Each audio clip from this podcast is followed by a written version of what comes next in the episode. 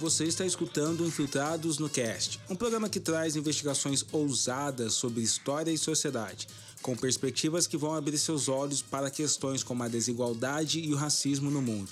Apresentados por mim, Alê Santos, o arroba Salva de Fiction, roteirista e escritor finalista do Jabuti em 2019 com livros Rastro de Resistência, Histórias de Luta e Liberdade do Povo Negro e também autor afrofuturista com o livro O Último Ancestral, lançado pela HarperCollins Brasil. Participa aí do nosso grupo aberto no Telegram para poder comentar também sobre os episódios da semana. É só clicar no link que está na descrição do podcast e eu te encontro por lá. Agora vem comigo e aumenta o volume, porque está começando o Infiltrados no Cast.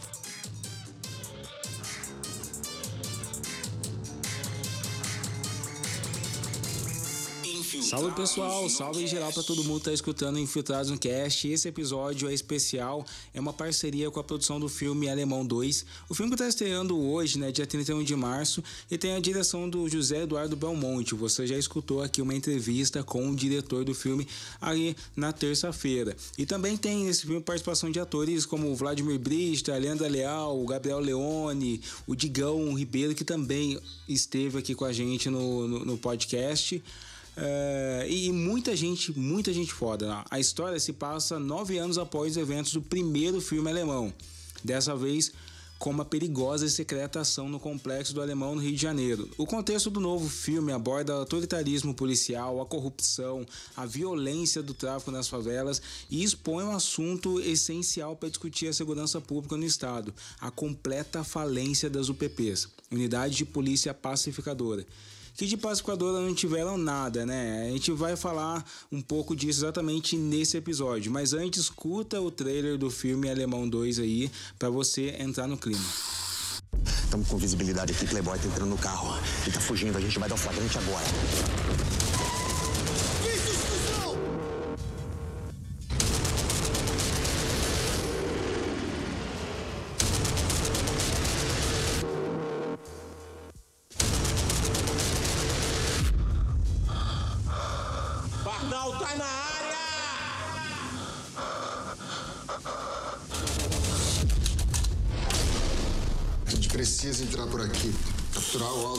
Estrada de terra que dá direto na Canitá. Mas aí nesse caso vai ter que entrar pela comunidade. A paisana. A gente tem total condição de pegar o soldado sem dar um tiro sequer. Se a gente realiza uma operação limpa como essa, todo mundo sai ganhando. Se tudo der certo, todo mundo sobe junto. Polícia! Polícia! Fiz bolacha, irmão. Mas se der errado.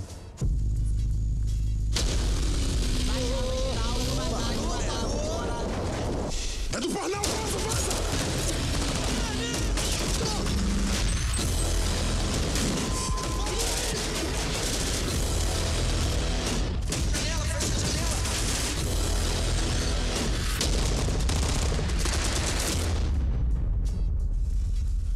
Deixa o silêncio entrar, vai.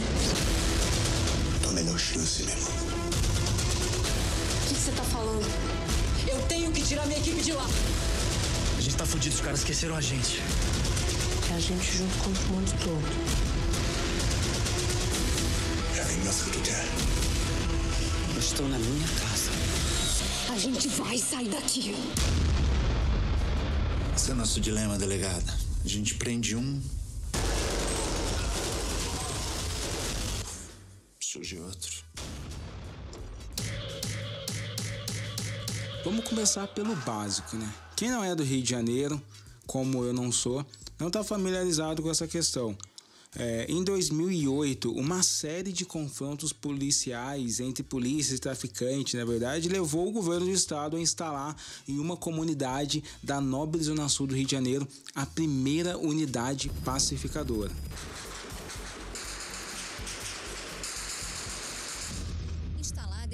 Em dezembro de 2008 no Morro Dona Marta, em Botafogo, zona sul do Rio de Janeiro, a primeira unidade de polícia pacificadora deu início a uma nova política de segurança. O projeto foi concebido para que o poder público retomasse o território dominado por quadrilhas de traficantes ou milicianos.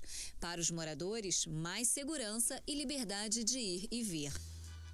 Parecia o plano perfeito. Olha, coloca os militares aí no morro e a bandidade vai desaparecer, o crime diminuir e o Rio de Janeiro vai estar completamente pacificado. Essa era a ideia, né? Você já deve ter esboçado aí uma pequena risada que mistura aí é, ironia e, e, até um pouco de, de, desespero só de ter escutado essa minha frase. É, afinal, a gente está em 2022 e qualquer pessoa minimamente informada tem a noção de que o plano das UPPs foi um fracasso. Dez anos após a instalação da primeira UPP, os escândalos estavam saltando por todos os lados. Estou falando de mortes de crianças e moradores por parte de policiais, denúncias de extorsão, ligação de militares com o próprio tráfico, muita coisa, muita sujeira. E eu vou citar apenas algumas notícias ligadas a essas unidades pacificadoras. Olha, logo de cara um caso chocante. Foi a tortura e a morte do ajudante de pedreiro Amarildo. Esse caso ficou muito famoso. É, esse caso foi assim, até hoje rende muita, é, muita comoção, assim, o caso do Amarildo. Ele morreu dentro de uma UPP e isso levou à condenação de 12 policiais. O Ministério Público do Rio indiciou mais 15 policiais militares pela morte de Amarildo de Souza. Ao todo, já são 25 PMs acusados de participação no desaparecimento do ajudante de pedreiro no dia 14 de julho. Todos trabalhavam na UPP da Rocinha. O Jornal Nacional teve acesso com exclusividade a uma escuta feita pela polícia com autorização da Justiça. Para o Ministério Público, essa é a prova decisiva para a conclusão do caso. A reportagem é de Beth Luquezzi e Mohamed Saig. A investigação do Grupo de Combate ao Crime Organizado do Ministério Público do Rio mostrou como foi a participação de cada um dos envolvidos no caso e revelou que quatro policiais militares foram responsáveis diretamente por torturar Amarildo de Souza, em outro caso, um trabalhador identificado como Francisco Laércio Paula Lima, de 26 anos, foi executado com dois tiros na cabeça por policiais militares da Unidade de Polícia Pacificadora, né, o PP na favela Barreira do Vasco, zona norte do Rio. Isso aconteceu no dia 9 de novembro. O homicídio ocorreu durante uma incursão às 6h30 da manhã, quando o Francisco chegava do estabelecimento onde trabalhava. Ele estava voltando do seu trabalho, estava apenas com um café quando ele foi alvejado. Esse tipo de coisa não deveria acontecer em nenhum contexto que, que ouse se considerar pacificador, né? Em 2017, aconteceu novamente. Né? Os moradores do Alemão acusaram PM de invadir, vários PMs, né? de invadir resistência para montar as bases. Essa história aí rolou durante longos anos, vários moradores falando que os policiais eram truculentos e chegavam lá e, e já queriam e já arrombavam como se eles tivessem direito de ocupar qualquer laje, qualquer janela para montar a base deles sem um mandado, sem qualquer acordo que eles tinham tinha com os moradores. Para você ter uma ideia de como essa história ela, ela, ela realmente tinha procedência, né? Afinal, os moradores começaram a acusar a, a Polícia Militar em 2017. Em 2020, a Auditoria da Justiça Militar do Rio de Janeiro condenou o ex-comandante da unidade de polícia pacificadora Nova Brasília no complexo de favelas do Alemão, o Major Leonardo Gomes Zuma. Ele foi condenado por as invasões, é, pelo, por toda essa truculência, por toda essa, esse, essa apropriação indevida que tinha com as casas dos moradores da favela. Então você está vendo aí o terror que essas UPPs estavam causando em nome dessa falsa guerra ao tráfico, a gente ainda vai falar sobre ela aqui em algum episódio, nome dessa, desse cidadão de bem que precisava ser protegido, eles estavam infernizando as pessoas das comunidades, né? Aconteceu também uma morte que foi é, emblemática para nesse caso assim uma morte que Todas essas mortes foram terríveis e deveriam ser já símbolos dessa falência. Mas, infelizmente, como a gente está no Brasil, é, foi só quando uma policial morreu, uma policial de 24 anos, atingida pelas costas é, numa dessas UPPs, é que as pessoas começaram a prestar atenção de que existia alguma coisa errada. No Rio de Janeiro, foi enterrada hoje à tarde a policial militar assassinada no complexo do Alemão neste domingo. Ela foi baleada na frente de uma base da Polícia Pacificadora. Estas imagens mostram quando os policiais chegam para resgatar os feridos. No velório da soldado Alda Rafael Castilho, de 26 anos, muita dor e revolta. Parar de preparado, quando invade a UPP, bota dois, três mil homens. Quando ele sai depois, deixa quatro, cinco policial. Com a morte de Alda, chega a oito o número de PMs assassinados em serviço nas comunidades ocupadas pela polícia no Rio de Janeiro. Vocês entenderam o ponto aqui, né? A violência continuou. As unidades pacificadoras teriam sido instaladas para evitar que o crime escalasse mas não, elas fracassaram muito, brutalmente. Elas fracassaram. Elas não simplesmente evitaram que o, que o crime prosperasse, como elas também se, se tornaram fonte de algumas é, fontes de alguns atos criminosos. Né? A violência continuou, ela só estava ganhando, ganhando mais enfeite. Afinal, para os majores, coronéis e principalmente para os políticos aí que apareciam na TV, é, a farda se tornou uma embalagem dessa promessa de paz que, na verdade, promovia mais violência. Né? Então, e, e as UPPs se transformaram na, na embalagem perfeita da campanha de marketing é, para quem não vivia dentro dessas comunidades. Então, para quem não vivia nessas comunidades, existia ali uma pacificação policial militar que estava acabando com o crime, que ele precisava acabar com o crime, custe o que custar. Para quem estava lá dentro, a gente só estava vendo esses casos de opressão e esses casos mortes acontecendo, que em nenhum caso seria aceitável nem por criminosos e principalmente pela mão do Estado. Essa é uma das questões que você vai encontrar no filme Alemão 2. Dessa vez, a discussão sobre como as forças policiais são um dos elementos da violência no morro é abordada de maneira bem fiel às notícias que vocês acabaram de escutar aqui, né? Alemão que no primeiro filme não tinha tanta essa abordagem sobre autoritarismo policial, aqui no filme 2 ele dá assim, dá uma guinada. E eu, eu falei que eu já assisti esse filme, né? Eu já assisti para poder fazer esse, essa pesquisa, esse episódio aqui no Infiltrado no Cast. E posso garantir para vocês que vale muito a pena você acabar de escutar aqui e ir correndo ali para uh, conseguir a sua entrada para assistir também. Preciso completar minha missão, Mariana. Pode missão, Bento. Vocês querem comigo? Por que vocês estão atrás de mim nessa porra? Não mente pra mim. Tu tava querendo bancar o herói. Se cara. Eu conversei com a jornalista Cecília de Oliveira. Ela já escreveu Intercept, ela escreveu em vários lugares, é uma, uma das principais jornalistas brasileiras aí investigativas que a gente conhece. Gosto muito do trabalho dela e ela cobre o assunto das UPPs há, há, vários anos, no mínimo 10 anos aí que ela tem cobrido esse, esse, esse assunto. E eu pedi para ela explicar e contar um pouco, fazer um, um resumo de, do que foi esse caos e por que, que as UPPs fracassaram, né? Então, vamos falar sobre as UPPs, as unidades de polícia pacificadora é, as, as UPPs foram um projeto que nasceu lá em 2008. Para quem não se lembra de 2008 e aquele tempo que veio naquele período, era assim um tempo bom.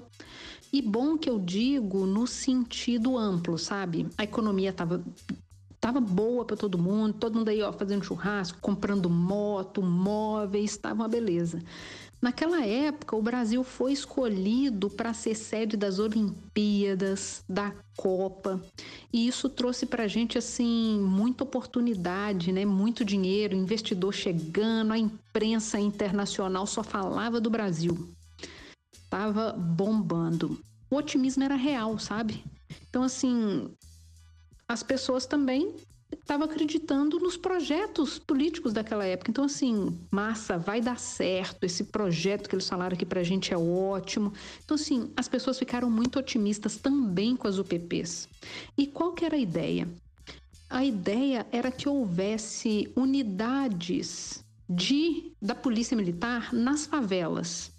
E que então acabasse ali os embates diários, né? Tinha muito tiroteio. A ideia não era acabar com o tráfico, não. Ninguém era burro de pensar que isso ia acabar com o tráfico.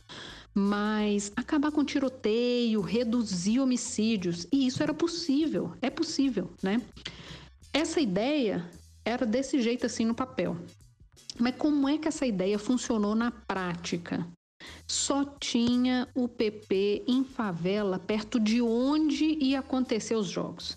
Então, aquelas favelas que tinham mais tiroteio, mais morte, se elas ficassem longe do centro, longe das quadras, dos estádios, esquece.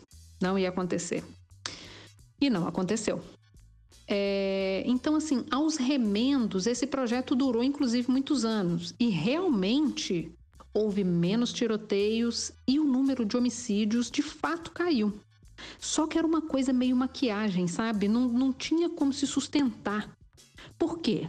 Não houve mudanças que seriam muito importantes para que esses resultados fossem resultados de longo prazo.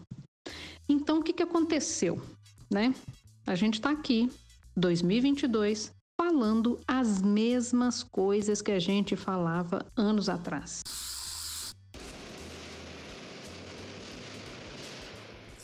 Sob intenso tiroteio que moradores do Morro dos Prazeres em Santa Teresa amanheceram neste sábado. Uma das casas ficou com diversas marcas de tiros. Pra vocês terem uma ideia, esse ano, e agora vamos lembrar, ano eleitoral, o governador aqui do Rio, Cláudio Castro, anunciou uma ação que ele chama de cidade integrada. É um, é assim, são as UPPs repaginadas né? Mas, inclusive, com mais problemas assim de concepção, sabe? Concepção da ideia. Então, assim, vocês sabiam que hoje o Rio de Janeiro não tem plano de segurança? Desde lá de, de quando o Witzel foi eleito, não tem plano de segurança. Então, e o que é o plano de segurança? É, aquele, é um estudo, né, onde são traçadas metas, orçamento, estratégia. Esse negócio não existe.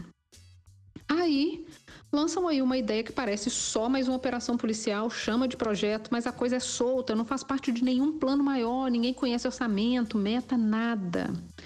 Então, assim, mais uma vez, é só polícia. E é um erro a gente pensar que segurança é só polícia. Não é, a gente já viu isso dar errado um monte de vezes, sabe? Várias vezes. Então, assim, a segurança pública ela é tratada com negacionismo. Como eu falei, antes do Cidade Integrada tinha as UPPs, mas para vocês terem uma ideia de como a gente repete erro. Antes das, antes das UPPs, a gente, teve um, um, a gente teve o grupamento de policiamento em áreas especiais, o GPAI. E também teve o destacamento de policiamento ostensivo, DPO. Essas, essas duas ideias eram ali dos anos 2000. Antes disso, lá em 1993, a gente teve o Centro Integrado de Policiamento Comunitário. E aí? Estamos aqui fazendo as mesmas coisas. Então, assim, é, se ignora dados, estudos, análises e fazem essas coisas dessa forma. E assim, sabe por quê, né? Rende voto e rende muito dinheiro. As pessoas que permitem que esses problemas existam são as mesmas pessoas que te vendem aquilo que eles chamariam de solução para esses problemas.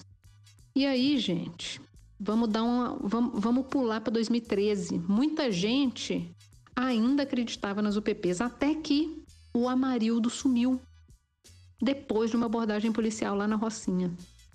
O sumiço do, Amar, do Amarildo mostrou pra gente que as UPPs eram mesmo a maquiagem.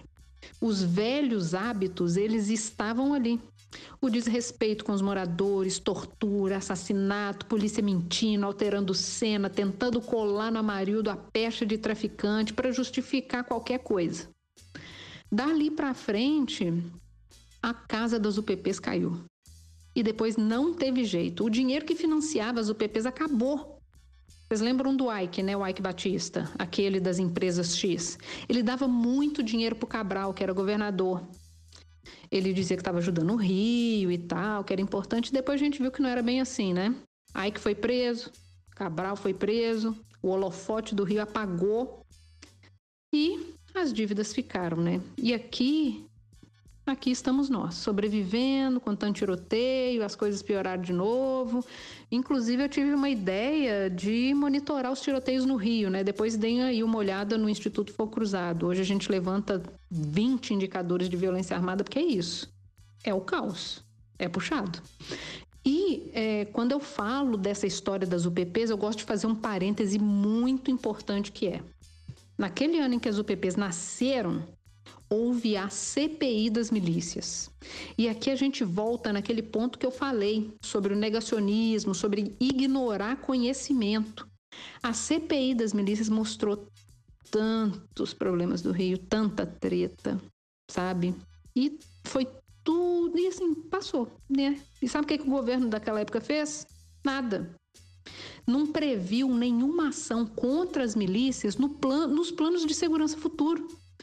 Vocês terem uma ideia, o Cabral ficou aí oito anos no poder, né? Saiu, ele foi eleito, reeleito, ficou esses oito anos. Depois ele elegeu o sucessor dele, o Pezão, que também foi preso. E o foco era só o PP e ações contra o tráfico. Qual que é o resultado? A milícia cresceu, se expandiu. Hoje está aí, ó, presente em quase 60% do Rio de Janeiro. Então, assim, nada é por acaso. A gente não chega aqui sem querer. A gente não chegou aqui sem querer essas pessoas sabiam, sabiam o que estava acontecendo e deixaram acontecer. Acostumados a conviver com um cenário de guerra, moradores das favelas pacificadas, entre aspas, né, enxergaram cedo que esse projeto não alcançaria de forma benéfica suas vidas.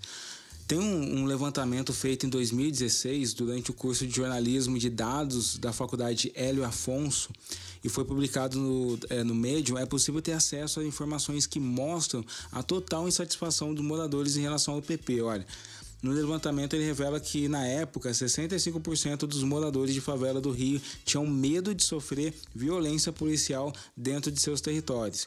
Em comparação com todos os estados brasileiros, 59% dos moradores da favela temiam a violência por parte da polícia.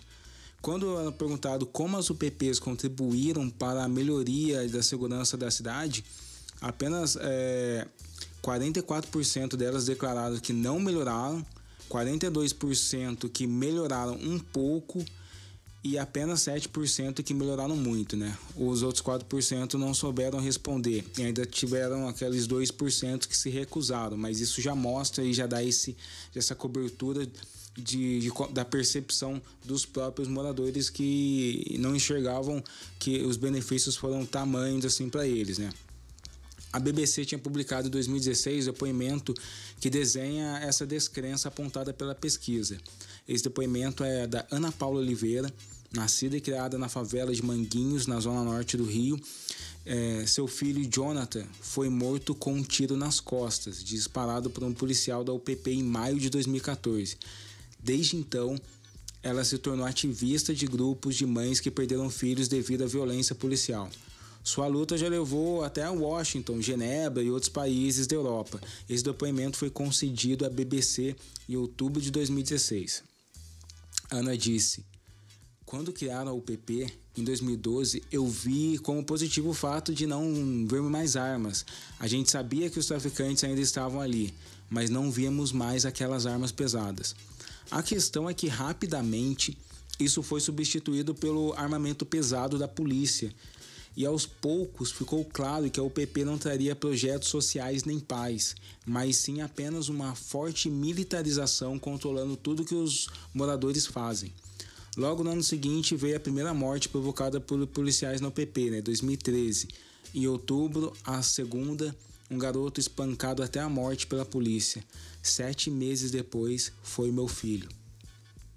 Morto com um tiro nas costas. Não adianta mudar a nomenclatura e cor do uniforme.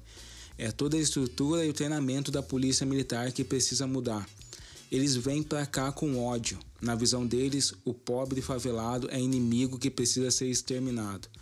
Fico revoltado ao ver nossos filhos morrerem em nome de um projeto racista, classista, excludente e de mentira. Eles estão buscando a segurança de quem?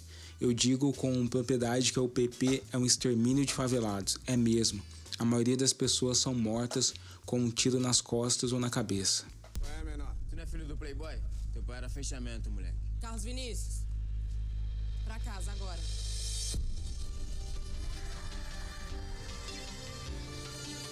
É a gente junto contra o mundo todo.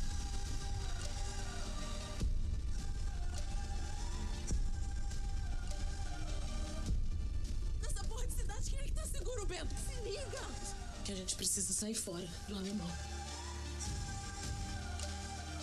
Não, não atira, porra, meu filho! Silêncio entrar, vai. Mulheres como Ana Paula estão presentes no filme Alemão 2. Tem uma personagem especial que representa exatamente a força dessa mulher é, que passou por muitas tragédias, mas que está aí lutando e sobrevivendo. Uma personagem negra muito poderosa. Não vou dar spoiler aqui. Além do nome dela, Ivone. E só posso dizer que a Ivone, essa mulher, vai te emocionar muito sobre a atuação da Zezé Mota. Tem uma cena aí que vai levar seu coração até a boca. Então se liga na Dona Ivone do Alemão 2. Já na história real das ocupações do Morro do Alemão, existe um personagem muito importante também, é, que é um garoto, que era um garoto na época, né? Ele confrontava as mentiras preconceituosas da imprensa publicando os acontecimentos reais na internet. Estou falando do Renê Silva, ativista que fundou o Voz das, Vozes da Comunidade e é reconhecido internacionalmente pela sua luta diária para a comunicação periférica, né? Ele me contou um pouco do que mudou ou que não mudou é, lá no, no, alemão depois que foram instalados as UPPs e, e, como ele enxerga o futuro dessa relação. Ali, dentro das favelas do Rio de Janeiro, né, desde a chegada da UPP, a gente viu que teve uma aproximação maior né, do poder público, das empresas, mas isso logo no início.